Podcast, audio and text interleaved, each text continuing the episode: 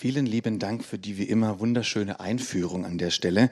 Und im Grunde ist meine Einführung damit obsolet. Es wurde fast alles gesagt, was, was gesagt werden muss, bevor wir ins Gespräch einsteigen können.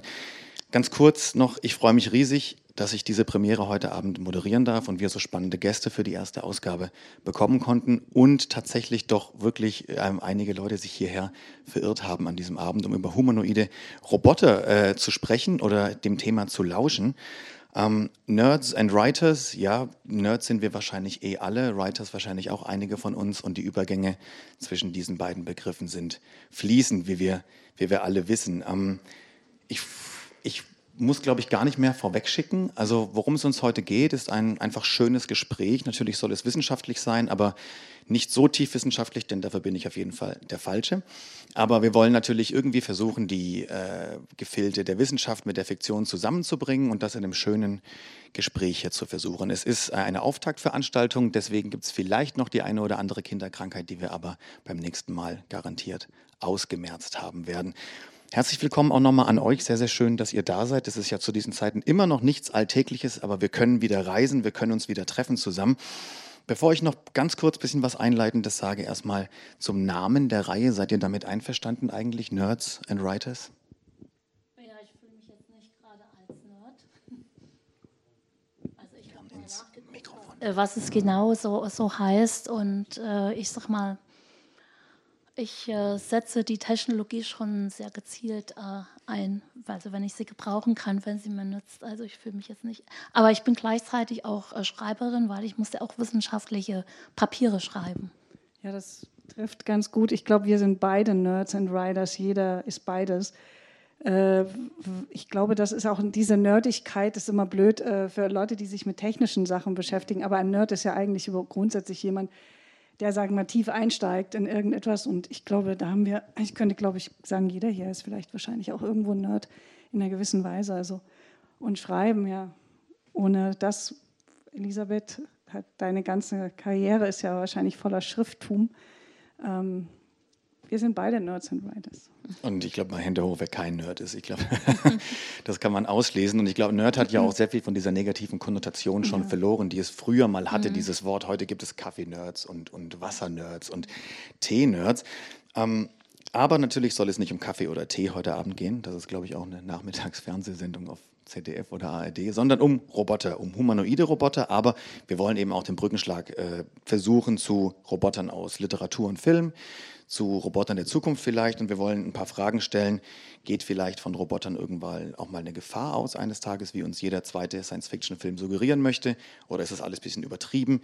Träumen Roboter von elektrischen Schafen, wie es glaube ich, es waren Androiden in dem Fall, aber uns vielleicht sogar die Frage, können Roboter fühlen, können Roboter Gefühle äh, entwickeln. Und bevor wir uns in dieses Gespräch stürzen, möchte ich, das verzeihe man mir, ich habe es äh, euch schon angekündigt, die drei Gesetze der Robotik vorlesen, die Isaac Asimov äh, formuliert hat. Einfach aus dem Grund, weil ich die immer schon mal laut vorlesen wollte und zu Hause ist es einfach nicht dasselbe wie vor Publikum. Also äh, entschuldige ich mich dafür. Ähm, das werden wahrscheinlich alle hier eh wissen. Also Asimov hat bis heute die äh, Gültigkeit besitzenden drei Gesetze formuliert, die irgendwann noch um ein nulltes Gesetz ergänzt wurden. Und diese Gesetze lauten so. Null. Ein Roboter darf die Menschheit nicht verletzen oder durch Passivität zulassen, dass die Menschheit zu Schaden kommt. Eins. Ein Roboter darf keinen Menschen verletzen oder durch Untätigkeit zu Schaden kommen lassen, außer er verstieße damit gegen das nullte Gesetz. Zwei. Ein Roboter muss den Befehlen der Menschen gehorchen, es sei denn, solche Befehle stehen im Widerspruch zum nullten oder ersten Gesetz. Und drei. Ein Roboter muss seine eigene Existenz schützen, solange sein Handeln nicht dem nullten, ersten oder zweiten Gesetz widerspricht. Also da sollten Gesetze formuliert werden, damit Roboter den Menschen nicht schaden können. Aber klar, das Problem daran ist, es könnte eine Entscheidung geben, dass einem einzelnen Menschen geschadet wird für das Wohl vieler oder aller. Das ist natürlich eine sehr, sehr, ähm, sage ich mal, schwierige Frage, die sich psychologisch oder philosophisch nicht so ohne weiteres beantworten lässt. Aber genug von mir an euch diese Frage mal, was haltet ihr von diesen Gesetzen? Also mich, äh, das ist ja etwas, was ich immer sehr, sehr leicht, also ich äh, habe bei, einem, bei einer Recherche eigentlich zu der Erzählung, die der, dem Buch vorangegangen ist, äh, mich natürlich erstmal überhaupt mit dieser künstlichen Intelligenzforschung oder wo steht die eigentlich, das hieß ja früher mal Kybernetik, ja, das ist ja später erst Artificial Intelligence geworden. Äh, und da gab es eine Konferenz, da hat man genau diese Gesetze vorgelesen. Das war eine Konferenz, da haben sich viele unter, interdisziplinär unterschiedliche Wissenschaftler, natürlich KI-Forscher, KI-Entwickler, aber auch eben Kulturwissenschaftler, Philosophen, Theologen und so weiter. Das war so ein Summit, ich glaube, das war irgendwo in England die haben sich getroffen, da gab es so eine Art Protokoll und ich konnte dieses Protokoll lesen, das war 2015, das ist schon ein bisschen her. Und äh, da hat man auch diese Gesetze, weil man erstmal sagt, was ist ein Roboter, das lässt sich relativ schnell klären. Aber dann haben sich gefragt, was ist eigentlich ein Mensch? Weil es ging darum, humanoide Roboter, äh, wie gehen wir jetzt eigentlich vor? Äh, sollen wir denen irgendwie zehn Gebote einspeisen? Äh, oder sollen wir den irgendwie, wie, wie, wie, wie, werden die ethisch, äh, wie nehmen die uns wahr? Und das war eine Riesendiskussion, da haben sich äh, Theologen, alle haben sich abgearbeitet, lange Diskussion äh, nachdem sie eben relativ schnell klar gemacht haben, was ein Roboter ist, weil man das Humanoid, das Menschliche, so schlecht äh, erklären kann, irgendwie in fünf bis zehn Sätzen und dann äh, schloss dieses, war sehr lustig, schloss diese gesamte äh, Versammlung mit äh, dem äh, Hinweis, okay, das können wir jetzt nicht klären. Wir haben, es ist klar, dass es nicht so einfach ist. Wir verbleiben jetzt erstmal so. Äh, sie lernen erstmal von uns, wie sie sich menschlich zu verhalten haben. Und das fand ich so witzig weil es natürlich verrückt ist, wenn wir sehen, wie wir uns verhalten, teilweise auch in den Netzwerken. Das wird ein Albtraum. Wenn die sich eigentlich uns nur imitieren würden, dann würden wir bald nicht mehr da. Also insofern, es ist, äh, das ist immer leicht, äh, aber wir merken ja, dass diese Artificial Intelligence, und das finde ich halt auch spannend an deiner Forschung, Elisabeth, dass wir immer viel mit Robotern uns beschäftigen, aber wir müssen uns eigentlich mit uns beschäftigen, weil die, wir stehen eigentlich im Zentrum dieser KI-Forschung mit und alleine diese Vergleiche oder was, was du machst mit den, wie die Gefühle oder wie empathisch äh, eigentlich diese Maschinen sein und uns lesen müssen, da müssen wir erstmal verstehen, wie sind wir eigentlich? Wer sind wir? Wir, müssen, wir verstehen uns ja praktisch durch die Artificial Intelligence eventuell ein bisschen besser oder wir verstehen, was wir noch nicht verstanden haben. Ja, das ist ein äh, sehr, äh, sehr guter Punkt. Also wenn man sich damit äh, beschäftigt, äh, wie man äh, Roboter, äh, ich sag mal, menschähnlich macht, lernt man eigentlich auch äh, sehr viel über äh, zwischenmenschliches Verhalten beispielsweise und auch, äh, wie schwierig das eigentlich ist.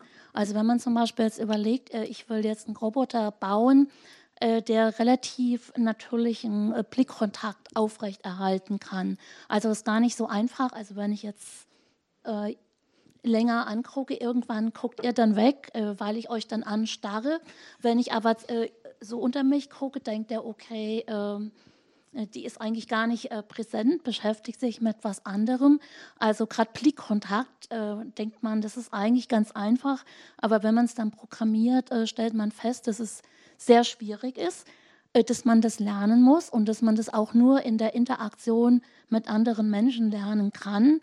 Und dann äh, kommt man irgendwie auch, auch auf so äh, die Idee, okay, äh, wenn ich mich jetzt mit technischen Artefakten äh, abgebe und zum Beispiel ein Blickkontakt nicht möglich ist, äh, dann äh, gewöhne ich mir vielleicht auch ganz komische zwischenmenschliche Verhaltensweisen an. Also wenn ich zum Beispiel immer, wenn ich verlegen bin, in mein Handy reinschaue, ne, dann kann ich eigentlich nicht lernen, wie gehe ich jetzt mit Situationen um, die schwierig sind. Ne? Du leitest den Lehrstuhl äh, für menschzentrierte KI. Mhm. Kannst du mal vielleicht ganz kurz nur definieren oder erklären, was genau das Menschzentrierte dann daran ist? Also äh, unter menschzentriert äh, verstehe ich, dass man bei der Entwicklung äh, die Endnutzer mit einbezieht. Also zum Beispiel, wenn man jetzt irgendwo in einem Betrieb äh, Technologie einführen will, ähm, dann reicht es zum Beispiel nicht aus, dass man sagt, okay, wir haben da irgendwie Personalrat, wir haben Betriebsrat und äh, der kann dann zustimmen oder kann das auch ablehnen, sondern äh, man muss wirklich die Leute, die dann nachher mit der Technologie konfrontiert werden, die muss man, äh, bevor das Produkt eigentlich fertig ist oder bevor die Technologie fertig ist, sollte man die äh, schon einbeziehen und sagen, okay, äh, was denkt er, ist es nützlich, für wen ist es nützlich, was hat es für Konsequenzen, äh, weil die wissen halt auch am besten, äh, was man dann nachher äh, mit der Technik überhaupt äh, machen kann. Nochmal eine ganz saloppe Frage. Wie weit sind wir denn gerade, was die KI angeht? Was ist denn schon möglich? Weil vielleicht dringt ja auch nicht alles mhm. nach außen und die Forschung ist in Wirklichkeit schon viel weiter und wir bekommen nur so einen kleinen Bruchteil davon mit. Also was geschieht hinter den Kulissen gerade? Also es gibt halt Dinge, äh, die äh, ein Mensch halt äh, nicht so gut kann. Die können äh, Maschinen sehr gut, beispielsweise Muster erkennen oder halt auch Schach spielen. Also es gibt ja niemand mehr, der gegen einen Schachcomputer gewinnen kann. Aber dann kann man sich natürlich auch gleichzeitig fragen, macht es überhaupt Sinn, sowas zu entwickeln? weil vielleicht wäre es irgendwie sinnvoller, wenn man, äh, ich sag mal, einen Schachcomputer entwickelt, ähm, mit dem man sich irgendwie äh, gut amüsiert, weil der nämlich genau äh, so spielt, dass ich irgendwie gefordert bin, aber trotzdem noch eine Chance habe. Und das ist irgendwie ein ganz wichtiger Punkt. Also Technik ist kein Selbstzweck. Also ich kann schon verstehen, dass man so den vielleicht aus Neugierde überlegt, was ist denn so im Prinzip möglich. Aber die Technik äh, soll eigentlich uns dazu äh, äh, helfen, Dinge zu tun, äh, die wir sonst nicht mehr tun könnten. Oder, oder, also sie soll eigentlich uns helfen, bei Dingen, die wir gerne tun äh, würden, besser zu werden. Aber sie soll uns nicht äh, ersetzen bei Dingen, die wir eigentlich gerne machen. Das klingt beruhigend, muss ich sagen. Treten wir noch mal kurz einen Schritt zurück. Wir sind jetzt schon sehr tief, fast schon drin. Ähm, fangen wir mal bei euch beiden an, bei der Historie. Woher kommt das Interesse, was ja bei euch beiden durchaus an, an zukünftigen Technologien und Dingen vorhanden ist? Wann und wo entstand das? Ich, wenn ich darüber nachdenke, das ist eigentlich äh, mein, meine ganze Kindheit. Ich war immer sehr viel Science Fiction auch immer gelesen, überhaupt. Um man, das hat sehr viel mit meinem Vater auch zu tun gehabt. Mathematiker, Physiker, der hat auch immer zu irgendwas zusammengelötet und gebastelt. Und weil er immer nicht so gut sehen konnte, habe ich dann immer helfen müssen. Und ich habe meine Sonntage, viele Sonntage, nicht alle, aber viele, in seinem Hobbyraum verbracht und habe gelötet irgendwelche Sachen zusammen. Und insgesamt war der auch ein Typ, der sehr viel sich auch mit Digitalisierung beschäftigt hat. Das war für ihn damals schon in den 80er Jahren oder 70er sogar, aber da war ich noch zu klein, aber in den 80er war das für ihn ein ganz großes Thema immer ähm, so Technologie war, ich bin damit aufgewachsen, mit der Selbstverständlichkeit und mit äh, auch so dieser, vielleicht sogar wirklich der nerdigen, freakigen Art, Technik in, einzubeziehen. Also ich interessiere mich auch immer für neue Technologien, bin aber nicht jemand, der alles sofort annimmt, sondern halt Dinge, die mir, sagen wir mal, die ich, mit denen ich was anfangen kann. Also die, die, die, ich würde niemals mich hinstellen, abwaschen, wenn ich weiß, dass ich eine Spülmaschine kann ich das viel schneller machen oder so. Ja, ich bin Typ, ich vereinfache mir, das ist ja auch der Sinn, wir vereinfachen uns das Leben, gewinnen Zeit äh, für wichtigere Dinge, als uns immer mit den Sisyphos-Sachen zu beschäftigen. Also insofern spielt für mich Technologie eine wichtige Rolle und ähm, ich glaube, dass, äh, dass es aber trotzdem sehr viel Scheu, Menschen scheuen sich manchmal Technologie anzuwenden oder sie fürchten sich sogar teilweise vor Technologie. Das ist äh, nach wie vor auch, das sehen wir auch bei Roboter, wenn wir diese Frankensteins oder das sind ja eher dann so, so künstliche Menschen, würde man das eher nennen. Aber das ist ja alles, das kommt sehr, sehr aus dem Mittelalter sehr stark. Äh, bis heute äh, haben Menschen, die fürchten sich ja noch vor diesen Terminator-Sachen. Dabei verstehen sie es eigentlich nicht wirklich und verstehen nicht, dass es eigentlich Quatsch ist. Aber das ist, spielt ja auch, in dem Buch kommt ja auch ein paar Szenen vor, die total albern sind, aber das liegt eben auch wirklich daran, dass, und das ist eben das Spannende, was Elisabeth macht, ist, dass man wirklich versteht, Menschen sind emotionale Wesen und die müssen, also das muss eigentlich etwas sein, was sie, was aus ihnen den Menschen eher herausholt und sie nicht zum Fürchten lässt. Also dass man auch wirklich versteht, man soll sie verstehen und die versteht mich. Also klar, man weiß nicht, wie es dann weitergeht, aber das finde ich ein super Ansatz. Also weil sehr wenig wird über Mensch gesprochen, wenn über KI gesprochen wird. Wie sieht es mit deinem Interesse an der äh, Zukunft? Äh, ja, ich wollte eigentlich immer was Technisches machen und bin aber dann äh, zur Informatik durch äh, Zufall äh, gekommen. Ich wollte eigentlich äh, Mathematiklehrerin werden. Und als ich mit der Schule fertig war, war es da halt nicht so gut mit Jobs. Und dann habe ich dann gedacht, okay, nachher studierst du das, bist arbeitslos. bin dann in eine Studienberatung rein und da sagt so, und ich weiß noch nicht mal mehr, wie der heißt, aus Kaiserslautern ein Professor sagt, äh, Informatik ist wie Mathe, aber man kriegt einen Job. Und habe ich gedacht, okay, äh, das studiere ich, äh, das passt. Und äh, ich wusste halt nicht, was mich so auf mich zukommt, aber mir hat äh, das von Anfang an sehr gut äh, gefallen, dass man so Dinge programmieren kann und dass man auch irgendwie so ständig die Belohnung hat. Also man macht was, man weiß nicht, ob es funktioniert, aber äh, wenn es funktioniert, hat man dann irgendwie so eine äh, Belohnung und ist aber irgendwie bei der Belohnung nicht irgendwie von irgendeiner Person abhängig, die einen vielleicht nicht leiden kann oder wo man denkt, okay, die ist unfair mir äh, gegenüber. Und was mich jetzt an Informatik also äh, sehr, also was mir sehr gut gefällt, ist, dass die Informatik sehr vielseitig ist. Also man kann äh, sehr viele Anwendungen damit entwickeln und ich arbeite zum Beispiel sehr viel mit äh, Psychologen äh, zusammen und das ist vielleicht auch nicht unbedingt so eine Verbindung, an die man äh, so direkt denkt. Jetzt haben wir in Augsburg seit wenigen Jahren ein Universitätsklinikum. Da kommen auch Leute auf uns zu, Ärzte, und sagen, okay, ähm, können wir nicht mal was ähm, zusammen machen? Und äh, das finde ich irgendwie äh, spannend. Oder eine Psychotherapeutin kam auf mich zu, sagt, ich habe was gelesen über die Roboter äh, in der Zeitung. Und ich denke, äh, die kann man äh, verwenden in der Therapie zur Stimmungsaufhellung. Und das finde ich, äh, also dass die Anwendungsfelder, dass die so vielseitig sind, das finde ich faszinierend jetzt an der Informatik. Absolut, da sind wir jetzt auch mittendrin schon im Thema humanoide Roboter. Ich glaube, das Gesundheitssystem setzt ja wirklich begründete Hoffnung auf robotische Unterstützung in irgendeiner Form. Die Gesellschaft wird älter in vielen Ländern, aber immer weniger junge Menschen wollen in die Pflegeberufe gehen. Ähm, wie könnte denn aber der Einsatz von, von Robotern da konkret aussehen? Also quasi einfach nur zur Medikamentengabe letzten Endes und zum, zum Kissen aufschütteln, mal ganz salopp gesagt, oder eben auch wirklich zu therapeutischen Zwecken? Also es kommt aufs Anwendungsgebiet an. Also wenn es jetzt so um Fingerfertigkeiten geht, also wie jemand die Haare kämmen oder jemandem die Zähne putzen, das ist äh, schwierig. Medikamentenausgabe geht, äh, was auch äh, gehen könnte, ist, dass man zum Beispiel im Krankenhaus, kommt es ja häufig vor, dass die Patienten in eine andere Abteilung müssen, weil sie irgendwelche Untersuchungen bekommen, dass der Roboter sie äh, dorthin äh, begleitet. Also sowas ist äh, heutzutage äh, durchaus ähm, denkbar. Und ähm, gut für therapeutische Zwecke. Ähm, also ich hatte schon erwähnt, so zur Stimmungs- Aufhellung und auch, also das glaubt man jetzt eigentlich nicht, also dass zum Beispiel virtuelle Figuren äh, können tatsächlich auch helfen bei äh, Social Coaching. Wir haben zum Beispiel eine virtuelle Figur entwickelt, die vorbereiten soll auf Jobinterviews. Also die stellt dann so die äh, typischen Fragen, die man halt so beim Jobinterview gestellt bekommt.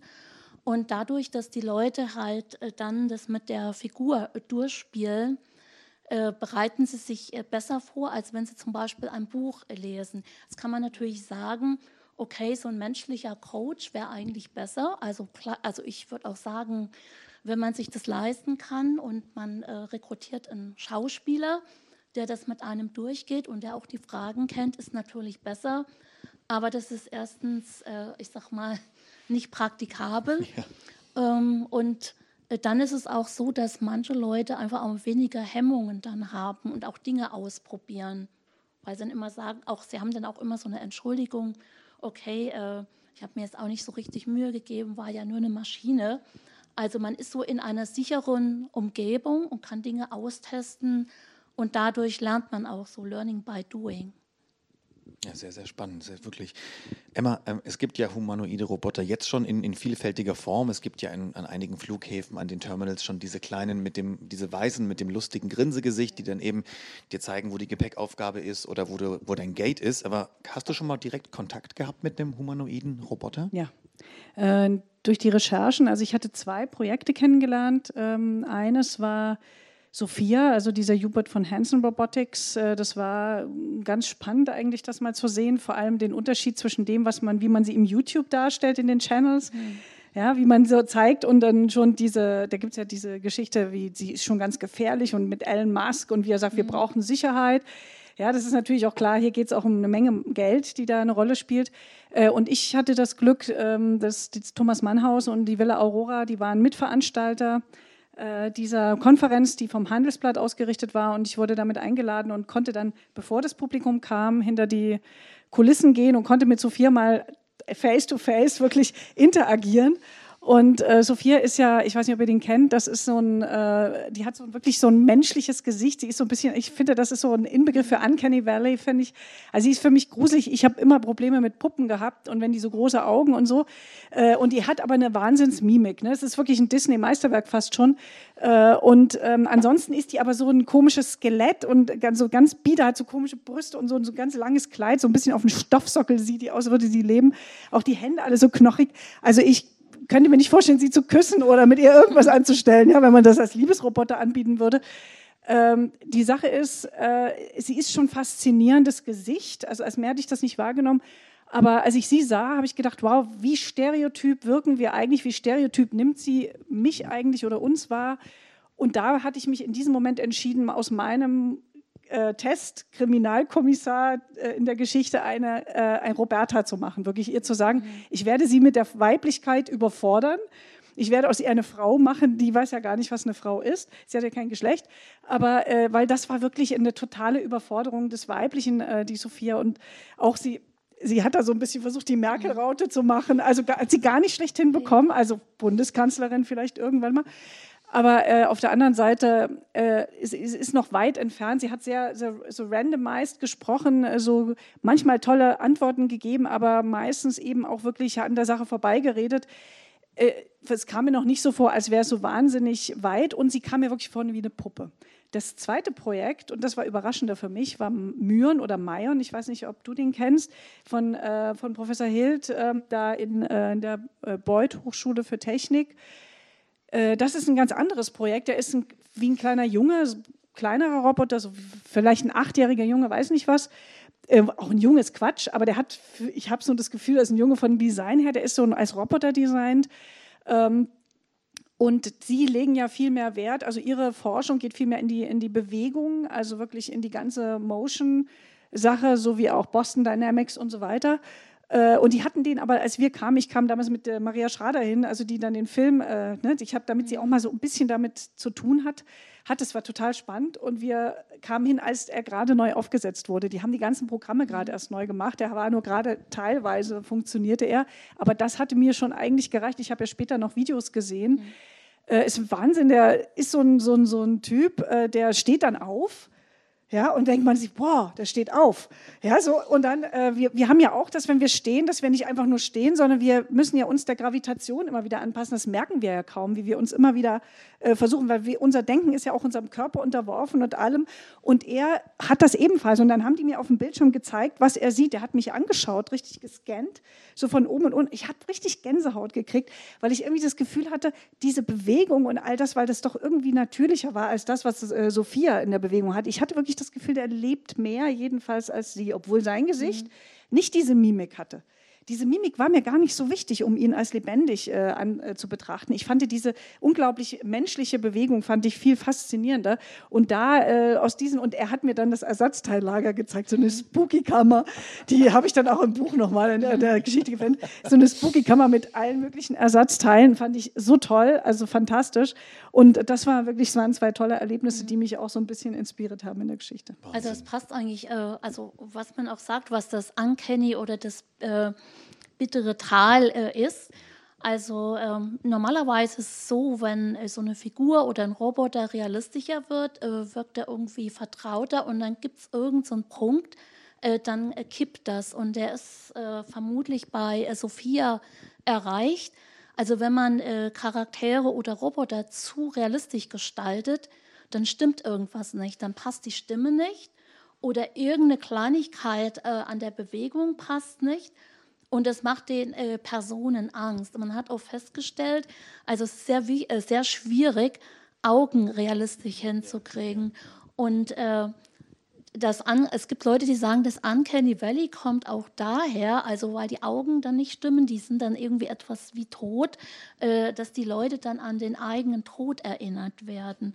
Und äh, also das, äh, dadurch kommt auch dieses Gefühl äh, der, der Unruhe als nicht immer eine gute Idee, äh, wenn man jetzt irgendwas äh, total realistisch macht.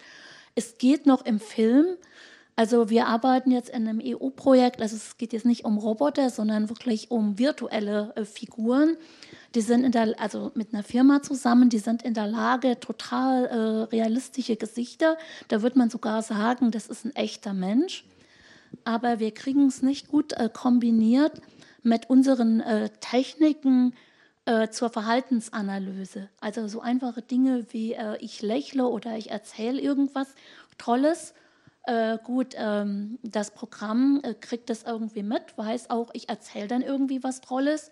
Und die Figur müsste eigentlich nur lächeln, das macht sie auch, aber irgendwas stimmt dann beim Timing nicht. Und dann denkt man irgendwie, äh, was, was ist mit der los? Ist die krank? Äh, und, und diese Feinheiten, das fällt im Mensch sofort äh, auf und das macht einem dann Angst. Ja, ja, das kann ich auch gut verstehen. Auch Puppen, also wirklich auch für mich bis heute, bis heute schwierig. Dennoch wollen wir ja mhm. offensichtlich, dass diese Roboter immer menschlicher aussehen, weil wir vielleicht, wie gesagt, ein bisschen mehr Vertrauen dazu mhm. aufbauen. Oder warum müssen die überhaupt so menschlich aussehen? Warum ist uns das, das so wichtig offensichtlich? Also ich sage, das ist nicht für jeden Zweck äh, gut. Ne? Also es gibt halt äh, Situationen, äh, dann ist es für die Leute angenehmer, wenn sie sich nicht umstellen müssen äh, wenn sie mit so einer äh, Figur halt ähm, praktisch äh, so interagieren wie mit dem Mensch. Auch wenn wir jetzt zum Beispiel hier einen Roboter hätten, das wäre jetzt ein bisschen lästig, wenn wir mit dem anders reden müssten wie untereinander. Aber dann gibt es Situationen, da hat man irgendwie keine Lust auf, ich sag mal, zwischenmenschliche Interaktion mit einer Maschine. Ich denke auch, bei dem Microsoft Paperclip, an den sich vielleicht manche erinnern von Microsoft, äh, der ja irgendwie nicht so erfolgreich war. Und äh, dieser Paperclip, der war eigentlich unheimlich gut gemacht, äh, von der Animation her. Also wirklich toll. Und ich denke, Microsoft hat den Fehler gemacht, dass Microsoft sich nicht überlegt hat, wo setzen wir den ein. Also wenn ich einen Brief schreibe oder arbeite, dann will ich irgendwie unterstützt werden und habe ich irgendwie keine Lust auf so ein Gimmick. Sie wollen also einen Brief schreiben und ich denke, der einzige Fehler, den Microsoft gemacht hat, äh, war, dass die sich nicht überlegt haben, äh, für welche Anwendung oder in welchem Modus ist jetzt der Nutzer. Hat er jetzt irgendwie Interesse dran, äh, sich an so einer Comicfigur zu erfreuen? Ja, der störte. Ich erinnere mich auch daran. Ja, ich bin ja, ich habe nicht sehr viel mit Microsoft gearbeitet, aber mhm. und hin und wieder. Äh, und der hat mich total genervt in dem Programm. Also, weil der poppte auf, äh, wenn man mhm. ihn nicht wollte und ihn dann wieder zu unterdrücken. Und das ist eben auch, wenn, die, wenn diese Hilfestellung, die wir uns geben wollen, dann mhm. nervt. Also das ist eben etwas, was wir auch verstehen wollen, weil mhm. da ist auch wieder wichtig, wie funktionieren Menschen und wie arbeiten sie eigentlich und brauchen sie diese Hilfestellung? Mhm. Also das ist, äh, glaube ich, dann zu viel des Guten irgendwie. Merken ja, und ich fand es so schade, weil, äh, wie gesagt, das war echt gut äh, gemacht. Ähm, mich hat es total angesprochen, aber nicht dann, wenn ich arbeite. Ja, das, das kann ich auch bestätigen. Ähm, Roboter und KI hängen ja ganz eng zusammen und ich meine, wir sind ja im täglichen Leben von KI umgeben und merken es ja nicht mal. Ich meine, die, jeder zweite von uns vielleicht hier nicht, weil wir vielleicht hier mhm. ein bisschen sorgsamer damit umgehen, hat Alexa mhm. zu Hause, was ja alles auch eben KI-basiert ist und wir teilen immer sehr viel mit. Wir sind sehr freigebig, was das angeht. Mhm. Ähm, sind wir zu sorglos, was unsere Informationen angeht, die wir Maschinen mitteilen? Mal ganz große Frage. Was sorglos ist äh, eine gute Frage. Also ich glaube, dass wir äh, im Moment, sieht es manchmal aus in der jüngeren Generation, wenn ich an meine Tochter denke, ähm, ich glaube, dass äh, die nochmal wieder lernen müssen zu unterscheiden zwischen Privatsphäre und Öffentlichkeit. Ähm, das ist eben das Problem, wenn man jetzt sehr viel mit sozialen Netzwerken zu tun hat und die Kinder definieren sich ja auch teilweise über ihre Follower und über die Menge und so. Es ist verrückt, wie, wie stark das angenommen hat, weil das auch wirklich ein Rausch ist teilweise. Äh, ich glaube, dass dieses Rauschverhalten oder der Rausch an sich den äh, künstliche Intelligenz auslösen kann. Also wenn ich sehe, wenn die da sitzen mit den Handys und Tinder oder irgendwas machen, also nur diese Bewegung immer, das ist, äh, die begegnen ja diesen ganzen Menschen nicht. Und, und diese Matches, die dann entstehen, äh, sind teilweise auch witzig, weil äh, man stellt sich ja auch irgendwie da und hat, selbst wenn man jetzt einen, einen ganz ernsthaften Fragebogen von Elite-Partner ausfüllen würde oder so, ich habe dann äh, für die Recherche für Ich bin ein Mensch äh, das mal gemacht mhm. bei den großen E-Darling und bei, äh, wie heißt diese, äh, Parship. Und das sind ja ganz ausgeklügelte psychologische äh, Fragebögen, ja, die wir mhm. haben. Und da muss man alle möglichen Sachen preisgeben, damit man überhaupt äh, versteht, wer zu wem passt. Und trotzdem, also ich kann nur sagen, ich bin sehr schlecht kompatibel, aber äh, zumindest kam so raus. Ähm, aber die, äh, das sind ich würde mal sagen, uns einzuschätzen, einen Menschen einzuschätzen durch KI ist wahnsinnig schwierig. Äh, und das weißt du ja besser als ich. Äh, ich habe es nur also aus der User, also aus der Anwenderseite her äh, und das überhaupt erstmal herzustellen. Und egal, ob es sich um so einen Fragebogen handelt, der ist ja noch relativ, also da gebe ich ja nur Daten ein und dann wird irgendwas berechnet. Da gibt es halt ein Skript, Algorithmen, die das machen. Mhm.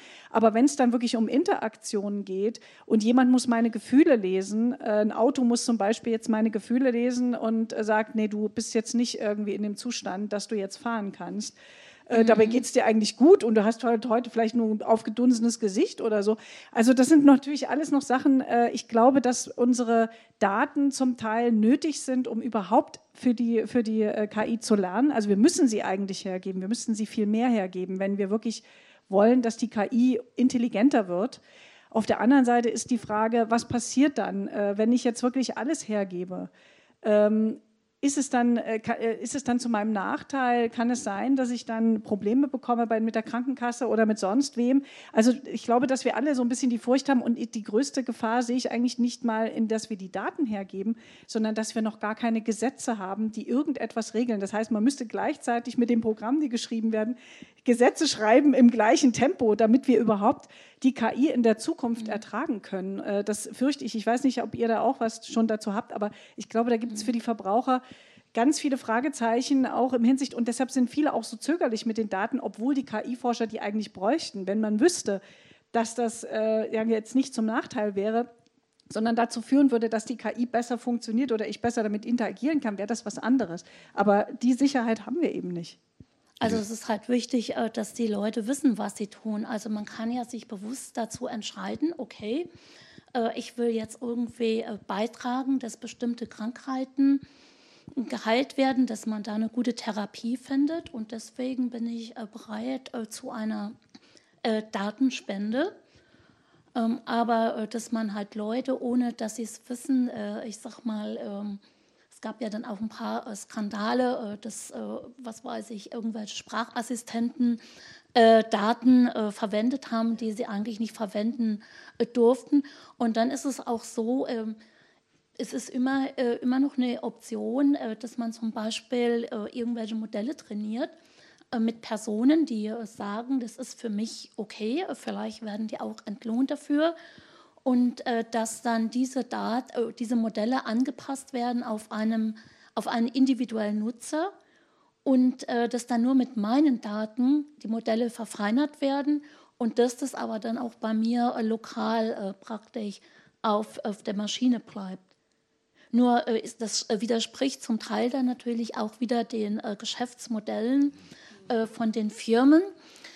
Äh, manchmal gebe ich auch bewusst äh, Daten weiter, zum Beispiel, ähm, ich hatte mal so ein äh, Filmempfehlungssystem, habe ich gefüttert mit Filmen und habe das auch, so, also habe dann das auch so gemacht, dass ich gedacht habe, kann das System gut lernen. Also habe dann immer äh, so, wenn der Film mir sehr gut gefallen hat, habe ich das eingetragen, wenn er mir gar nicht gefallen hat, auch.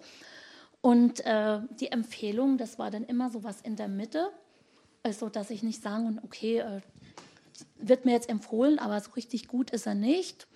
Oder ähm, wird mir nicht empfohlen, aber so richtig schlecht ist er auch nicht. Mhm.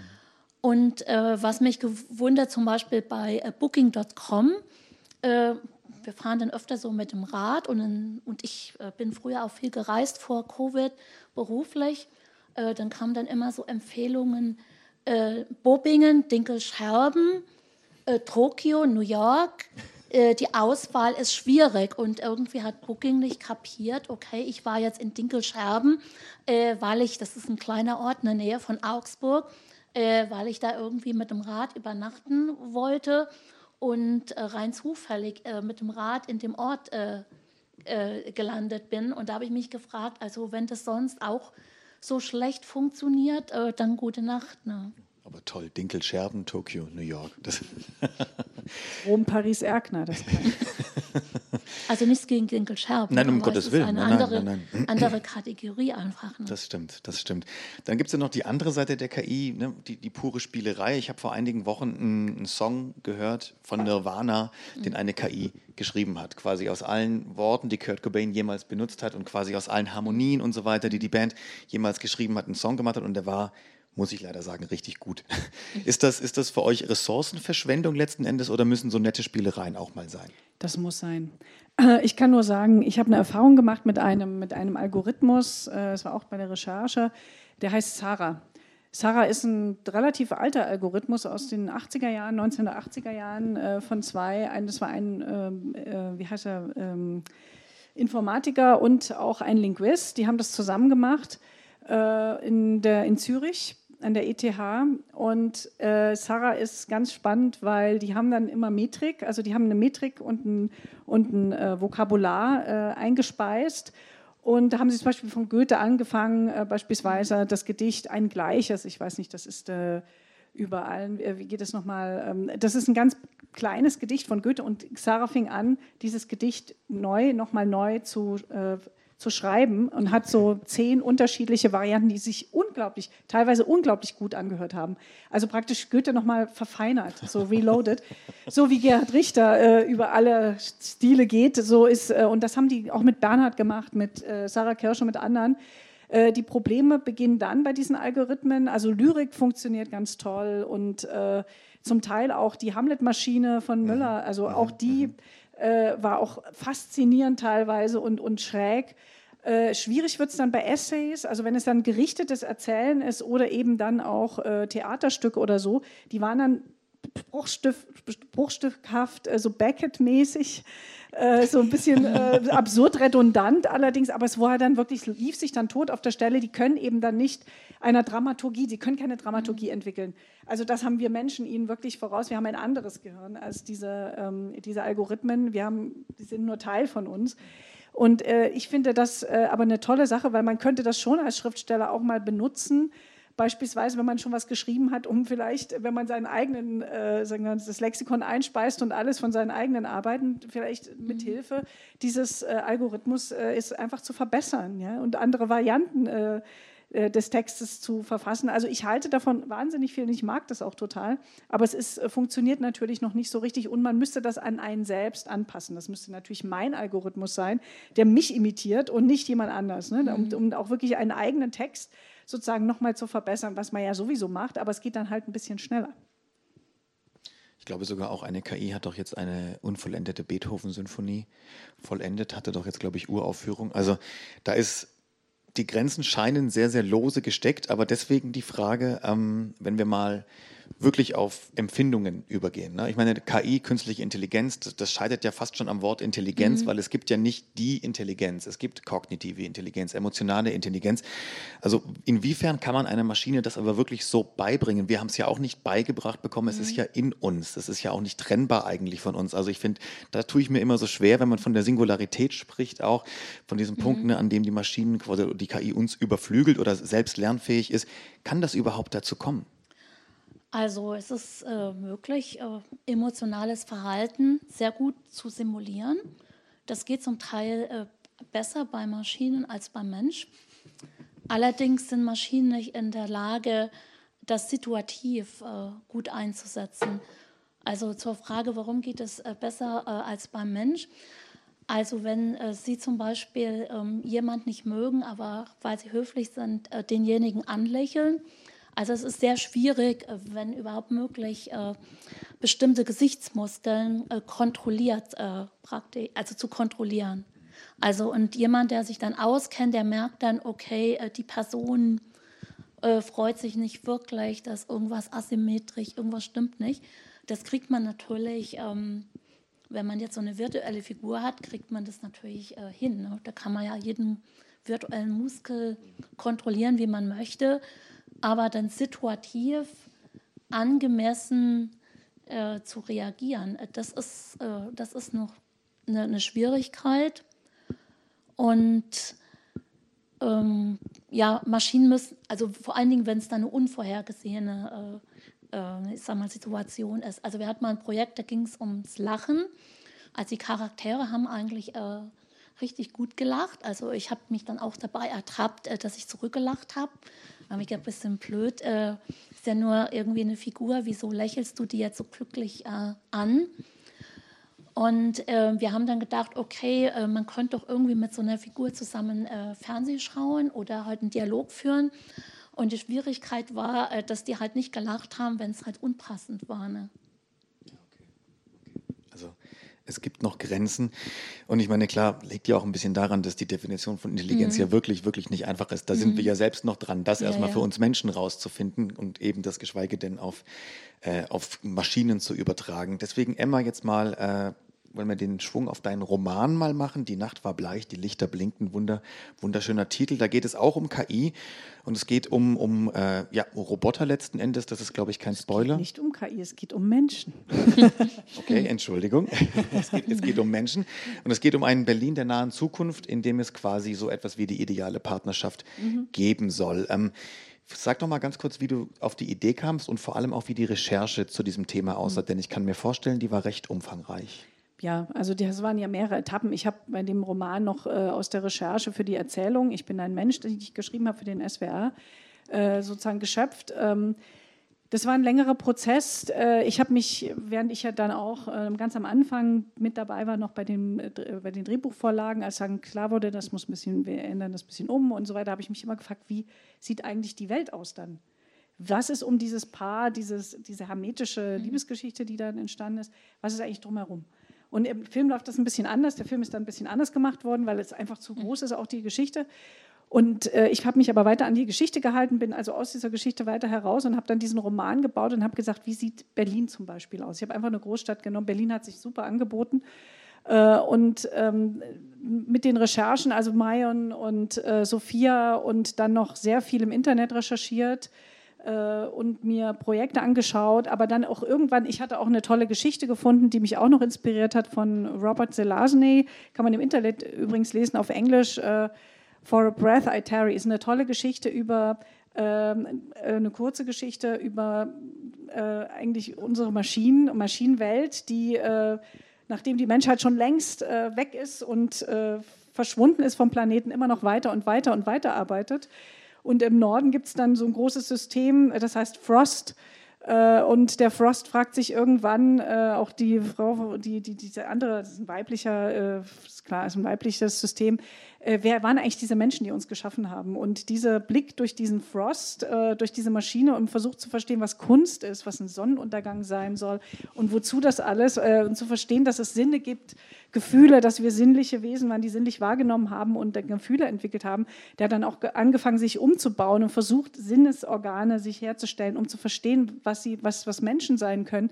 Es ist eine so tolle Geschichte gewesen dass mich das inspiriert hat, auch wirklich diese Perspektive von Roberta zu entwickeln, zu sagen, ich nehme jetzt äh, die Perspektive dieses doch sehr naiven, äh, stolpernden, sagen wir mal, Kriminalkommissarin, ähm, die, die, ja nur ein Testlauf ist und die weiß, sie wird wahrscheinlich dann in Haushalt, Robot, Robotik und Liebesrobotik landen, wenn sie diesen mhm. lächerlichen, banalen Fall nicht lösen kann oder diesen Fall, Fall ist es ja nicht direkt, aber ihren Aufgabe, ihren Auftrag nicht lösen kann.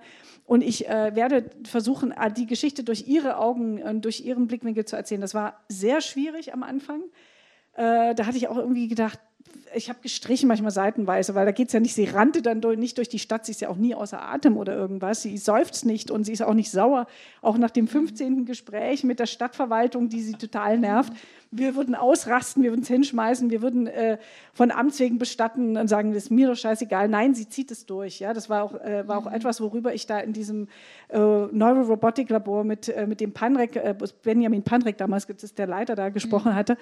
Ähm, sie zieht das durch. Äh, sie hat eine Aufgabenstellung und sie hat das äh, Programm und sie hat ja Dienstvorschriften. Und das Interessante war, und das war auch eine Inspiration aus dem äh, Neurorobotiklabor, was ist, wenn du jetzt eine Aufgabenstellung gibst und beim ersten Mal zieht der Roboter oder das, der Algorithmus das durch und merkt, er scheitert, dann zieht er das vielleicht nochmal durch und beim dritten mhm. Mal sagt er dann nein weil er weiß, nein, das funktioniert nicht damit, äh, sondern er fängt an, das Programm umzuschreiben, damit es dann zum Erfolg führt. Und genau das habe ich mit Roberta eben dann gemacht.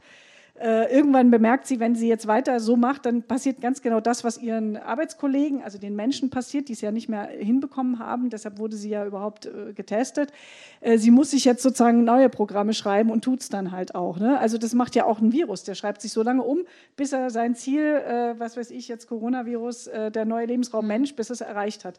Also ist ja auch nur ein kleiner RNA-Schnipsel, ne? so ein kleines Programmchen, das er versucht, eben das Ziel zu erreichen, neuen Lebensraum zu erschließen. Und das ist, war für für mich all diese, diese Erfahrungen, wie zum Beispiel so, eine, so ein algorithmisches System denkt, das ja keine Gefühle hat. Aber Gefühle auch ja nicht vorgesehen sind. Sie ist ja auch nicht für die Liebe gemacht, sondern sie soll ja eigentlich nur jetzt zusehen, dass sie möglichst zügig jemand auftreibt, der diese Beerdigungskosten bezahlt und dann immer wieder sich zurückzunehmen und die Menschen wirklich so nüchtern und eigentlich auch kalt zu betrachten. Es wackelt mal hier und da an einigen Stellen, aber bewusst. Ich habe sie auch so gebaut, dass man ein bisschen Mitleid mit ihr hat, mhm. sich hineinversetzen kann und sie einem wirklich leid tun kann in dieser krassen äh, Maschine, äh, Bürokratie, die sie da, sie, sie wirkt ja fast menschlicher als diese Stadtmaschine. Äh, und äh, das war für mich am Anfang schwierig, aber ich muss sagen, je tiefer ich da hineingestiegen bin und je mehr ich dann ihre, ihre Perspektive eingenommen habe, umso wohltuender fand ich das dann auch. Ich fand es wahnsinnig wohltuend, mal überhaupt keine Vorurteile zu haben, nichts zu glauben und zu hoffen, äh, einfach nüchtern die Dinge zu betrachten. Es fällt wirklich schwer, weil das ist, wir haben natürlich Erfahrung, wir kommen ja auch mit so viel rein in diese Welt, äh, nicht in diese Welt, aber sagen wir mal, die, wenn wir erwachsener werden, kriegen wir immer mehr und immer mehr, äh, je nachdem, wie wir aufwachsen. Das hat sie ja alles nicht. Und das einmal wegzulassen und ähm, naiv zu sein, wie auch über ihre Weiblichkeit und, und äh, was Männer und Frauen sind und überhaupt was das ist ja für sie alles eigentlich unmöglich. Das fand ich äh, sehr erfrischend und mal neu und, und, und mal irgendwie vom anderen Blickwinkel. Und das hat, äh, muss ich sagen, davon habe ich sehr profitiert, auch persönlich beim Schreiben. Das klingt nach einem sehr, sehr spannenden Prozess und nur wegen, ganz kurz eingeworfen, wegen Beerdigungskosten, das kann man auch verraten. Diese eigentliche Utopie, dass jeder sich seinen Traumpartner konfigurieren kann, wird aber tatsächlich zu einer Dystopie, weil ich glaube, die Selbstmordrate in Berlin um das Zehnfache ansteigt. Also im Grunde ähm, kann man doch Menschlichkeit nicht einfach ersetzen dann, oder? Äh, es ist ja so, diese Liebesroboter, es gibt ja jetzt schon Henry zum Beispiel, das ist schon ein Projekt, äh, es ist der erste, glaube ich, Liebesrobot, der so ein bisschen ähm, mehr ist als eine Sexpuppe. Ein Mann, äh, Muskelmann, man ist nicht, vielleicht nicht für jeden, aber da haben sie schon mal getestet. Der kann schon einiges, kann auch so ein bisschen lyrisch sein und so weiter, aber das kommt eben darauf an. Es gibt Menschen, zum Beispiel in Ostasien wird es viel leichter angenommen als hier in Europa. Die haben auch eine andere Philosophie, für die ist jeder Stein belebt. Wir haben viel mehr Schwierigkeiten, äh, äh, sagen wir, solche, äh, solche künstlichen Sachen einfach so anzunehmen. Das finde ich jetzt gar nicht so schlimm. Äh, aber sagen wir mal, die Frage ist jetzt, wenn du jetzt einen Partner hast, der ständig nur kompensiert, der lernt, was du willst, der ist ja nun wirklich nicht mehr so ein richtiges Konterfei und auch nicht mehr jemand, der, sagen wir, einen herausfordert. Das kann eine das kann keine richtige, es ist keine reziproke Beziehung. Es ist halt eine Einbahnstraße, die langfristig auch nicht wirklich glücklich macht, weil nach einer Weile denkst du, okay, habe ich genug davon, will was Neues, will was Neues. Im Endeffekt wirst du nur noch unglücklicher, weil du eigentlich äh, auch nicht diese unglücklichen Momente mehr hast, die du ja auch noch irgendwo brauchst. Also das, was uns eigentlich so fertig macht, kommt natürlich auf die unglücklichen Momente an, klar, wie unglücklich sie sind. Aber eine Beziehung ist natürlich weitaus mehr. Und das ist ja die große Herausforderung auch der KI, äh, sagen wir, so, eine, so ein Partner werden zu können. Das heißt, da müsste er zweifelsohne der Partner oder die Partnerin, egal, äh, irgendeine Art von Bewusstsein bekommen oder zumindest eine Persönlichkeit, damit ich sie überhaupt lieben kann. Damit ich überhaupt sagen kann, das ist ein Partner oder eine Partnerin, die ich äh, respektiere, weil ich finde es toll, dass, was er oder sie da noch so macht. Ich hatte da auch äh, eine Idee gehabt am Anfang, dass, äh, dass dieser, dieser Partner in der Liebesgeschichte dann auch einen Beruf haben muss so Illustrator oder irgendwas tun muss, damit er überhaupt tagsüber was zu tun hat und nicht den ganzen Tag nur zu Hause wie, eine, wie ein Küchengerät rumsteht. Also das ist das, oder eben wenn er am Bett liegt, muss er ja auch irgendwie die Atmung simulieren, damit wir uns nicht zu Tode erschrecken. Äh, das wäre dann wieder das Uncanny Valley, wenn wir denken, oh Gott, der ist tot. Also das sind alles so, so Sachen, wir, wir verstehen dann erst, wie, wie lebendig wir sind und wie, wie, wie schwierig das ist, das Leben einfach so zu simulieren mit Geräten sozusagen. Elisabeth, für wie wahrscheinlich hältst du so eine Elite-Robot-Partner-Agentur irgendwann in der nahen bis fernen Zukunft? Äh, ja, es gibt ja äh, schon äh, Leute, äh, die sich äh, in so eine Maschine äh, verlieben äh, können. Und ich habe vor, es ist schon äh, einige Zeit her, hatte ich so einen, einen Film gesehen, wurde so eine Figur, also erst haben sie Einstein simuliert, konnte man dann irgendwie so Fragen stellen. stimmt das, dass du immer unterschiedliche Socken angezogen hast und solche Dinge? Fand ich ganz nett, aber jetzt nicht so richtig beeindruckend. Und äh, dann äh, wurde so ein, eine Figur, das war eine Schauspielerin, gezeigt, sehr hübsch natürlich. Und derjenige, der das vorgeführt hat, hat dann gefragt, ähm, ja, hast du einen Freund? Und äh, diese virtuelle Schauspielerin hat gesagt, nein, äh, ich kann den richtigen nicht finden. Und dann habe ich mir äh, gedacht, also ich konnte mir schon gut vorstellen, dass es Leute gibt, die halt äh, natürlich wissen, dass das jetzt alles nur virtuell ist, aber dass die halt diese Szene dauernd abspielen und dauernd den Charakter dasselbe fragen. Äh, hast du eine, hast du eine Freund, äh, also hast, hast du einen Freund und so, äh, einfach um sich dieser Illusion äh, hinzugeben. Ne? Und solange es eine Illusion ist, ist es auch ähm, okay vielleicht. Ich weiß nicht, ob es was bringt, dass man jetzt irgendwie so den maßgeschneiderten äh, äh, Partner hat. Ne? Also weil man äh, will ja auch irgendwie, äh, der soll ja auch nicht langweilig werden. Und äh, es ist ja auch so, wenn es wenn, nicht so Höhen und Tiefen gibt, weiß man auch aus Computerspielen, also man muss dann schon irgendwie mal so total frustriert sein und dann muss es irgendwie wieder aufwärts gehen. Ähm, äh, ich glaube, äh, dass das dann die Leute irgendwann äh, ganz schrecklich auch ähm, langweilt. Ne? Ja, das, das glaube ich auch. Emma, du hast dich wie viele andere auch für eine Dystopie entschieden und für mich ist das eine Utopie. Für mich ist das eine okay, Utopie und eine okay. Dystopie. Okay. nee, einfach weil äh, für mich, ich habe, also ich sehe das Ende als Happy End. Ja, okay, aber das, das was, also dazwischen liegt sehr viel, sehr viel äh, Schatten. ja, das, da gebe ich dir recht, da gebe ich dir recht. ähm, stimmt, viele Dystopien haben trotzdem auch ein Happy End eigentlich auch in der Literatur mhm. oder, oder Filmgeschichte. Aber dennoch alleine diese vielen düsteren, apokalyptischen Zukunftsszenarien, die es gibt, zeigen ja eigentlich, dass wir der Zukunft eher ein bisschen kritisch gegenüber eingestellt sind oder eher doch vielleicht angstvoll in die Zukunft blicken. Wie ist das bei euch? Wie blickt ihr in die Zukunft und könnt ihr die Ängste verstehen? Also ich kann die Ängste sehr gut äh, verstehen, äh, weil äh, ich sage mal, die, die Technik an sich, die kann gut sein für einige Leute und äh, kann gleichzeitig schlecht sein für andere Leute. Und auch wenn man äh, äh, so Technik einführt, äh, wird oft nicht gesagt, für wen und wozu.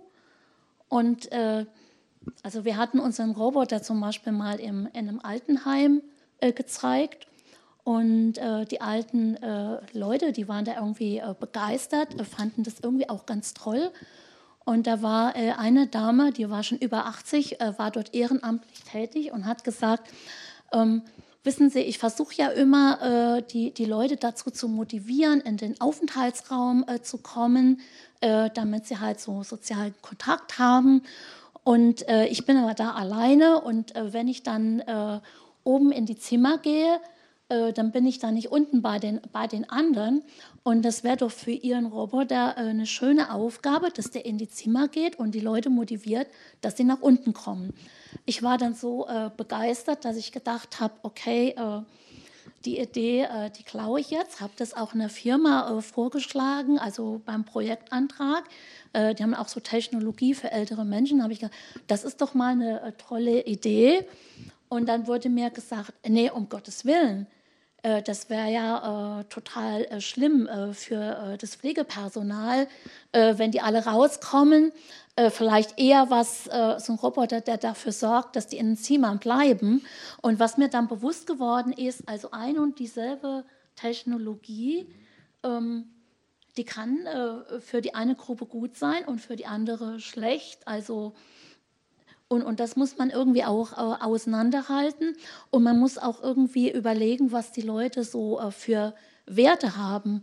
Also zum Beispiel, ob jemand sagt, sozialer Kontakt ist mir total wichtig oder jemand sagt, äh, Autonomie äh, ist mir total wichtig. Und wenn man die Leute fragt, okay, ähm, würden sie von einem Roboter äh, gepflegt äh, werden wollen, dann sagen die meisten Leute natürlich nein. Aber wenn man sagt, wenn sie dadurch äh, länger äh, zu Hause alleine selbstständig bleiben können, sagen die Leute fast alle ja. Und das muss man irgendwie auch unterscheiden. Äh, für wen ist das Ganze und äh, was soll es bewirken? Ja, also das sehe ich auch so. ich, mu ich muss sagen, dass ich ähm, im Grunde genommen nie also eine Angst vor der Zukunft hatte, weil irgendwie Zukunft, wenn man jetzt sagt, wir sind heute die Zukunft von äh, mhm. vor 100 Jahren her, es ist ja eigentlich immer, auch wenn es immer nie perfekt war oder immer schwierig war, ist es trotzdem besser geworden. Wir leben heute trotzdem mhm. wesentlich besser. Also man könnte davon ausgehen, dass die Zukunft durchaus besser ist und dass wir in der Lage sind, selbst wenn wir mal Schwachsinn erfinden, mhm. uns diesen Schwachsinn auch wieder vom Hals zu schaffen oder sowas. Also ich meine, die Menschheit mhm. äh, ist, ist, ist, unglaublich erfindungsreich. Deshalb auf der anderen Seite, klar, äh, die Frage ist, ob diese ganze Entwicklung, äh, das muss man sich auch bei der KI oder über insgesamt bei äh, die, dieser algorithmisierten mhm. Welt fragen, Übrigens, algorithmisierte Welt äh, hat es ja schon immer gegeben, da komme ich auch mhm. gleich drauf. Aber man muss sich natürlich fragen, ob diese Richtungen, die wir nehmen, immer die bedürfnisorientiert, immer die mhm. Bedürfnisse sofort erkennen und sofort, äh, ob das uns alle wirklich sehr glücklich machen wird mhm. in der Zukunft oder glücklicher beziehungsweise ob wir in der Lage sein werden, so unterschiedliche Träume, wie wir alle haben und unterschiedliche Anforderungen, ob jeder sich nach seinen Facetten entfalten kann oder ob wir uns wieder mhm. normieren in irgendeinem Orwellschen System. Also das ist die Frage eigentlich, in welche Richtung gehen unsere Entwicklungen. Mhm die uns angeblich das Leben angenehmer machen wollen. Mhm. Machen sie uns tatsächlich das Leben angenehmer oder ist alles nur noch fürchterlicher, weil sie uns moralisch alles ja. vorschreiben, mhm. weil sie uns ständig korrigieren, weil sie besser sein wollen als wir und so weiter. Das ist dann irgendwann, äh, läuft sich das mhm. äh, rum. Also läuft sich mhm. das, äh, äh, sagen wir mal, tot. Und warum? Jetzt komme ich nochmal zu den Algorithmen. Also es wird ja, steht ja, glaube ich, ich habe heute mal noch mal einen Artikel gelesen, äh, war das Wikipedia oder irgendwas, dass angeblich ähm, diese ganze künstliche Mensch oder diese, sagen wir, eigentlich die algorithmisierte Welt irgendwann äh, nein, eigentlich die Automaten hat, man in die griechische Antike, das ist klar, das ist bekannt, da gab es äh, wirklich auch sehr viele, das war ja auch alles nur eine Spielerei. Äh, aber eigentlich, wenn wir darüber nachdenken, dass hinter diesen, äh, dass hinter solchen Pseudo-Androiden oder Automaten oder was immer äh, Systeme, Bewegungssysteme, entweder Apparaturen stecken oder eben heute eben Algorithmen stecken, verstehen wir eigentlich heute erst, äh, was äh, diese Algorithmen für uns bedeuten. Denn eigentlich äh, ist das die Art, wie wir zum Beispiel im Sumerischen Reich, wie das Sumerische Reich überhaupt geschafft hat, äh, mit einem völlig anderen, noch damals anderen Bewusstsein äh, durch die Götter, die da äh, existierten. Enki zum Beispiel, nur einer dieser megalomanen Superalgorithmen, die den Menschen immer gesagt haben, was sie erfinden sollen. Sie sollen äh, die Medizin erfinden, sie sollen die Mathematik und so weiter. Das sind alles verrückt, aber die Algorithmisierung, also der Mensch, der sich abhängig macht von äh, sozusagen dem äh, ihn, ihn, ihnen sagen, zum, also was sie tun sollen, äh, das ist sehr, sehr alt. Also wir Menschen leben schon immer mit. Das sind ja unsere Götter, sozusagen waren auch nur Algorithmen und heute ist das nur anders. Wir haben auch ein anderes Bewusstsein. Also ich weiß nicht, ob ihr das kennt, diese bikamerale Psyche-Theorie von Janes ist total interessant, wie wir äh, unterschiedlich äh, noch vor ein paar tausend Jahren gedacht haben. Das kann man in der Literatur herauslesen da haben wir alle, das ist die Schizophrenie soll auch noch ein Rest davon sein, dass man Stimmen hört, die einem sagt, was man tun soll. Und das ist ganz interessant. Und so ist es ja mit unseren Algorithmen auch. Wir müssen uns fragen, warum schaffen wir denn überhaupt Algorithmen? Ein Bär schafft das nicht, ein Kaninchen schafft das nicht. Die Vögel entwickeln keine elektrischen Vögel. Wir tun es trotzdem. Und wir haben offenbar äh, in uns und durch, durch, die Evolution unseres Bewusstseins, ähm, sagen wir mal, eine äh, ne, ne Bedürfnisstruktur wieder jetzt, wo wir also sozusagen individuell fühlen, das haben wir nämlich vor ein paar tausend Jahren noch nicht gefühlt. Wir hatten keine Individuumsbewusstsein. Das hat sich erst herausgebildet, wirklich in, in langen Prozessen, dass wir jetzt wieder etwas bauen, also algorithmisierte Welt bauen, weil wir sind aus dem Ökosystem rausgefallen. Also niemand sagt uns mehr, was wir tun sollen. Und wir sind aber auch doch abhängig irgendwie von einer Art von ähm, Rat, guten Rat, mhm. den wir brauchen. Äh, das heißt, wir, wir benutzen ja die Algorithmen hauptsächlich, um sie zu befragen. Wir befragen sie, wen soll ich heiraten, welches Brot soll ich essen äh, oder bin ich gesund? Ja, also wir fragen diese Algorithmen und das ist eine ähnliche, wenn wir es jetzt rein philosophisch mhm. betrachten, eine ähnliche Struktur, wie wir das vor ein paar tausend Jahren schon mal hatten. Ich weiß ja nicht, wie es dann noch weitergeht, aber äh, das ist eigentlich eine völlig natürliche Sache, die uns gerade passiert, weil wir immer das Wort künstlich benutzen. Das finde ich eigentlich gar nicht so mhm. gut, weil ich glaube, dass die algorithmische Welt eine natürliche Welt ist, aus der wir stammen. Ja, es ist aber eigentlich auch eher nur, dass man Rat sucht. Ne? Also, was weiß ich, man braucht irgendwie eine Diagnose, okay, man hat dann irgendwelche Technologien, Mittel und äh, kriegt dann Hinweise und kommt dann insgesamt äh, zu einer besseren Lösung. Also auch zum Beispiel sowas wie ein Exoskelett. Gut, äh, wenn ich jetzt irgendwo schwere Lasten heben muss, das kriege ich irgendwie nicht hin. Mit dem Exoskelett geht es und es geht vielleicht auch, wenn ich schon gesundheitliche Beschwerden habe. Also es ist eigentlich schon, äh, dass man versucht, äh, ich sag mal, sich das Leben äh, zu, zu erleichtern. Ja. Und aber natürlich auch um die menschliche Neugier, die spielt da, glaube ich, auch wieder eine große Rolle und die hat ja irgendwie immer äh, ja, den, das Rennen gemacht letzten Endes. Ich meine, im 19. Mhm. Jahrhundert gab es die Maschinenstürmer, die die Webstühle und Dampfmaschinen zerstört haben, weil sie dachten, sie nehmen ihnen die mhm. Arbeitsplätze weg. Es gab also immer schon die Angst vor der Technologie und vor der Zukunft, aber scheinbar mhm. war die nie so groß wie die Neugier. Ist das das, was uns dann aber auch auszeichnet und vielleicht sogar auch zum Verhängnis werden könnte, wenn wir zu viel Neugier haben? Oder ist das quasi eher so der Trieb, den wir, den wir nie aufgeben sollten?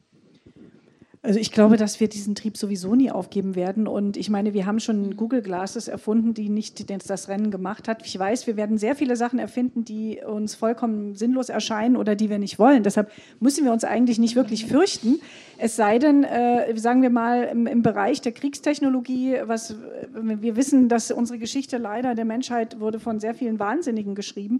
Äh, und äh, wir müssen das in der Schule lernen, äh, wie viele Verrückte auf dieser Welt schon rumgelaufen sind, um Leute abgeschlachtet haben. Oder wir haben in Deutschland nun leider auch nicht gerade uns mit Ruhm bekleckert. Und das ist etwas, wo das Einzige, worüber ich, also worum ich mich fürchte, ist eigentlich, dass wir, sagen wir mal, wieder Opfer werden irgendeiner ein Spielverderbers, ja, der sagt, okay, wir könnten eigentlich jetzt vielleicht uns weiterentwickeln und, und was mal zusammen machen. Wir sehen, wie schwierig das ist, schon alleine in der Corona-Zeit dass wir mal zusammenhalten oder das irgendwie gebacken kriegen. Wir sind uns nicht einig, okay, das ist Demokratie, aber dass wir uns irgendwie einigen, auch wenn wir wissen, dass wir unterschiedliche Meinungen. Und das sind alles so Sachen, die ich viel, viel ähm, bedrohlicher finde, also gesellschaftlich, als jetzt die Technologie, weil ich weiß, selbst wenn man irgendwas erfinden würde, äh, werden wir es nicht annehmen. Also können wir es nicht annehmen. Es sei denn, wir programmieren. Aber zu sagen, zum Beispiel, reden wir noch mal kurz über, über biologische Waffen äh, die sind ja auch nicht sinnvoll. Was nützt mir, eine Virenschleuder äh, zu erfinden, die mich dann selbst trifft? Also im Prinzip, und das ähnlich haben wir es ja auch mit der Atombombe. Wir hätten ja schon längst uns, äh, ich erinnere mich an meine Jugend, äh, dieses Säbelgerassel mit den, der hat Atombomben und der Atomkrieg wird kommen und alle waren so, so, oh Gott, und dann sind wir, haben wir geübt, sind wir im Bunker gegangen und so bis heute haben wir sie nicht geworfen, weil das das Dümmste ist, was wir machen können. Ja? Und es ist klar, wenn du auch einen Streit hast oder es nicht diplomatisch lösen kannst, ein Atombombe ist keine Lösung, weil du gehst selber drauf. Und wir wissen das eigentlich, dass uns das nirgendwo hinführt. Nur das Problem ist, es gibt immer Wahnsinnige in der Geschichte, die das äh, vergessen oder die also nur um, um Recht zu behalten. Und das ist eigentlich die einzige Sorge, die ich habe. Oder, Ansonsten, oder halt der Atomkrieg aus Versehen. Ne? Ja. Also die, die Komplexität ist ja. halt doch enorm äh, gewachsen. Und wenn irgendwo äh, was nicht mehr funktioniert, äh, dann sind wir irgendwie, brauchen wir zum Teil dann Tage, bis das irgendwie äh, wieder in Ordnung kommt. Und das wird auch äh, weitgehend äh, ignoriert. Also da wird dann oft gesagt, okay, ähm, das sind jetzt äh, die Digital Natives, sie werden es wohl irgendwie dann doch noch hinkriegen. Aber also gerade so das ähm, Wort Inklusion, das wird eigentlich da nicht ernst genommen. Ich finde es ein Unding, äh, wenn äh, gesunde, erwachsene Leute äh, nicht mehr in der Lage sind, ohne Hilfestellung äh, alltägliche Dinge im Alltag durchzuführen, äh, weil es äh, irgendwelche Software gibt, die nicht für Menschen gemacht ist und die extrem komplex ist. Und jetzt sind es vielleicht Leute, die jetzt keine Lust haben, sich da so reinzufuchsen aber äh, irgendwann wird es auch so sein, ähm, dass auch Experten, äh, also vor allen Dingen dann, wenn es unvorhergesehen ist, dann nicht mehr durchblicken. Und dann ist die Frage, äh, wie man das Ganze wieder in, in Ordnung bringt. Also das ist schon so, also diese zunehmende äh, Komplexität, äh, die äh, die man dann auch äh, selber feststellt im Alltag. Ich bin manchmal halb froh, dass ich Informatikerin bin, weil ich dann denke, äh, du hast noch irgendwie eine Chance, äh, das äh, ist vielleicht auch ein Trugschluss, äh, das bis ins hohe Alter, wenn du dir Mühe gibst, zu verstehen. und dann noch zurechtzukommen. Aber es ist schon, ähm, also es wird immer komplexer und ich denke, man muss wirklich gucken, äh, sind die Dinge äh, für die Leute noch irgendwie äh, bedienbar. Und da müsste man irgendwie auch äh, vom Verbraucherschutz her, ich, ich denke mal, Anforderungen ähm, entwickeln und sagen, okay, das Ding kann so nicht eingesetzt werden, weil das, ähm, es ist für den Alltag gedacht, aber es ist zu kompliziert. Und äh, da muss man nochmal gucken, äh, dass man das irgendwie vereinfacht und auch, äh, ich sag mal, äh, transparenter macht äh, für die Nutzer, weil es, es, hilft uns ja auch nichts, äh, wenn wir so eine Maschine haben, die halt, ich sag mal, statistisch gesehen ähm, besser ist als ein Mensch. Und wenn wir sie nicht verstehen oder die macht es irgendwie ganz komisch, ich meine, ich verliere auch mein Vertrauen in Studenten, wenn, der, äh, wenn die mir immer die richtige Antwort geben und ich irgendwann mal feststelle, die haben einen ganz komischen Lösungsweg, oder die Raten oder die, äh, die Würfeln, selbst wenn es vorher immer richtig war, verliert man dann schon irgendwo äh, mhm. äh, das Vertrauen. Und ich denke, äh, dieses äh, Thema, also wie gestaltet man die Mensch-Maschine-Interaktion, so dass es wirklich auch für einen größeren Kreis bedienbar ist, das ist sehr wichtig. Also man macht sich zu einfach, wenn man immer, ich höre immer sowas, oh, man muss die Menschen mitnehmen. Wir müssen die Leute überzeugen. Die Leute müssen Vertrauen haben. Wir müssen denen irgendwie Vertrauen beibringen. Äh, was die Leute lernen müssen, ist Vertrauen kalibrieren und nicht irgendwie äh, Vertrauen entwickeln, äh, wenn es nicht angebracht ist. Also nicht zu misstrauisch, aber auch nicht irgendwie zu gutgläubig, mhm. sondern die äh, Kalibration von Vertrauen. Äh, das ist, äh, denke ich, sehr wichtig. Ja, ich glaube, das ist äh, genau, woran du ja auch arbeitest. Also wenn ich sehe, dass du eben auch versuchst, äh, ich glaube, dass, wenn ich das richtig verstanden habe, dass solche Systeme auch Empathie lernen, aber dass wir auch verstehen, also dass das Ding ist, wir müssen ja eigentlich, also gerade die ganze KI-Forschung muss eigentlich immer den Men Menschen zentriert arbeiten und sagen, äh, es ist eigentlich, alles muss menschlich mhm. sein. Es, das, es muss gar nicht menschenähnlich sein, aber es muss menschlich sein. Es darf ruhig aussehen, wie es aussieht. Warum sollte so ein kleiner Roboter oder irgendwas nicht aussehen wie ein Roboter? Warum mhm. muss es aussehen wie ein Mensch? Warum muss man so sich wahnsinnig abmühen? Äh, kann man ja machen, aber ich finde es einfach äh, dann wichtiger, dass, wie sie sagt, bedienbar ist oder dass es auch wirklich ein, ähm, sagen wir mal, eine, eine für einen Menschen verständliche Interaktion ist, eben auch so ein, äh, so ein Schachroboter zu schaffen, äh, mit der, der mit einem spielt. Und die, also was nützt mir das, wenn der immer sowas von oberschlau ist, weil er natürlich x-mal mhm. schneller rechnen kann. Ähm, also ich mag es dann auch, dass man auch mal einen tollen Witz erzählen kann oder so etwas. Und ich finde, das ist das, ist das Schwierige. Äh, das Menschsein ist so komplex. Ähm, und wir sind ja eigentlich auch so Generalisten. Das heißt, wir müssen ja an einem Tag so viele unterschiedliche Handlungen und Tätigkeiten ausführen, die so ein Roboter gar nicht kann. Und äh, deshalb, wir werden wahrscheinlich dann in der fernen Zukunft, sagen wir mal, eher mit so vielen Geräten umgeben sein, äh, die dann spezialisiert uns helfen, irgendwelche Dinge zu tun, äh, die wir eigentlich auch alleine tun könnten. Die Frage ist, ob wir das überhaupt brauchen und wollen oder ob das nicht, äh, ob, äh, wofür wir die eigentlich wirklich brauchen. Das ist eben, das ist klar, wir testen das jetzt mhm. noch aus und es werden wahrscheinlich viele, viele unsinnige äh, Roboter oder, oder Robotertechnik hergestellt, die vielleicht völlig obsolet ist und die keiner mehr wirklich will. Aber ähm, ich glaube, dass, äh, dass das Problem äh, der, der, des Fürchtens sich vor Maschinen äh, etwas ist, was eigentlich ernst genommen werden sollte, wenn man diese vor allem für eine Pflege oder so ein, einsetzen möchte, äh, ist die Frage, ob jemand so, so etwas Gefühle aufbauen kann. Und Gefühle ist ja nun das eine, wenn man simuliert, aber du hast halt, wenn du Angst hast, hast du halt Angst. Äh, und, und diese, diese Angst des Menschen äh, vor, es gibt sicherlich eine Reihe Menschen, vor, sagen wir mal, einem Roboter oder vor, vor einer Robotertechnik oder von einer Technik, die er nicht mehr begreift, die, ist, die, die muss man ernst nehmen. Man kann an, an dieser Angst nicht vorbei entwickeln. So. Und das äh, ist ja auch die Gefahr, weil wir nämlich sonst auch begreifen müssen, dass wir Dinge entwickeln, die gefährlicher für sind, sind, weil die Ängste, die Menschen haben, sind oftmals, die Angst ist gefährlicher als eigentlich das Gerät. Ja, so, mhm. weil die Angst führt dann zu einer un unbedachten Handlung oder weiß ja gar was. Und das ist eben etwas, glaube ich, dass äh, wir, wir müssen uns verstehen durch mhm. die KI und, aus, und durch uns äh, die KI dann auch so entwickeln. Und äh, sie muss nicht schlauer sein als wir, aber sie kann zehnmal besser rechnen, das ist doch toll. Jeder Taschenrechner mhm. kann das.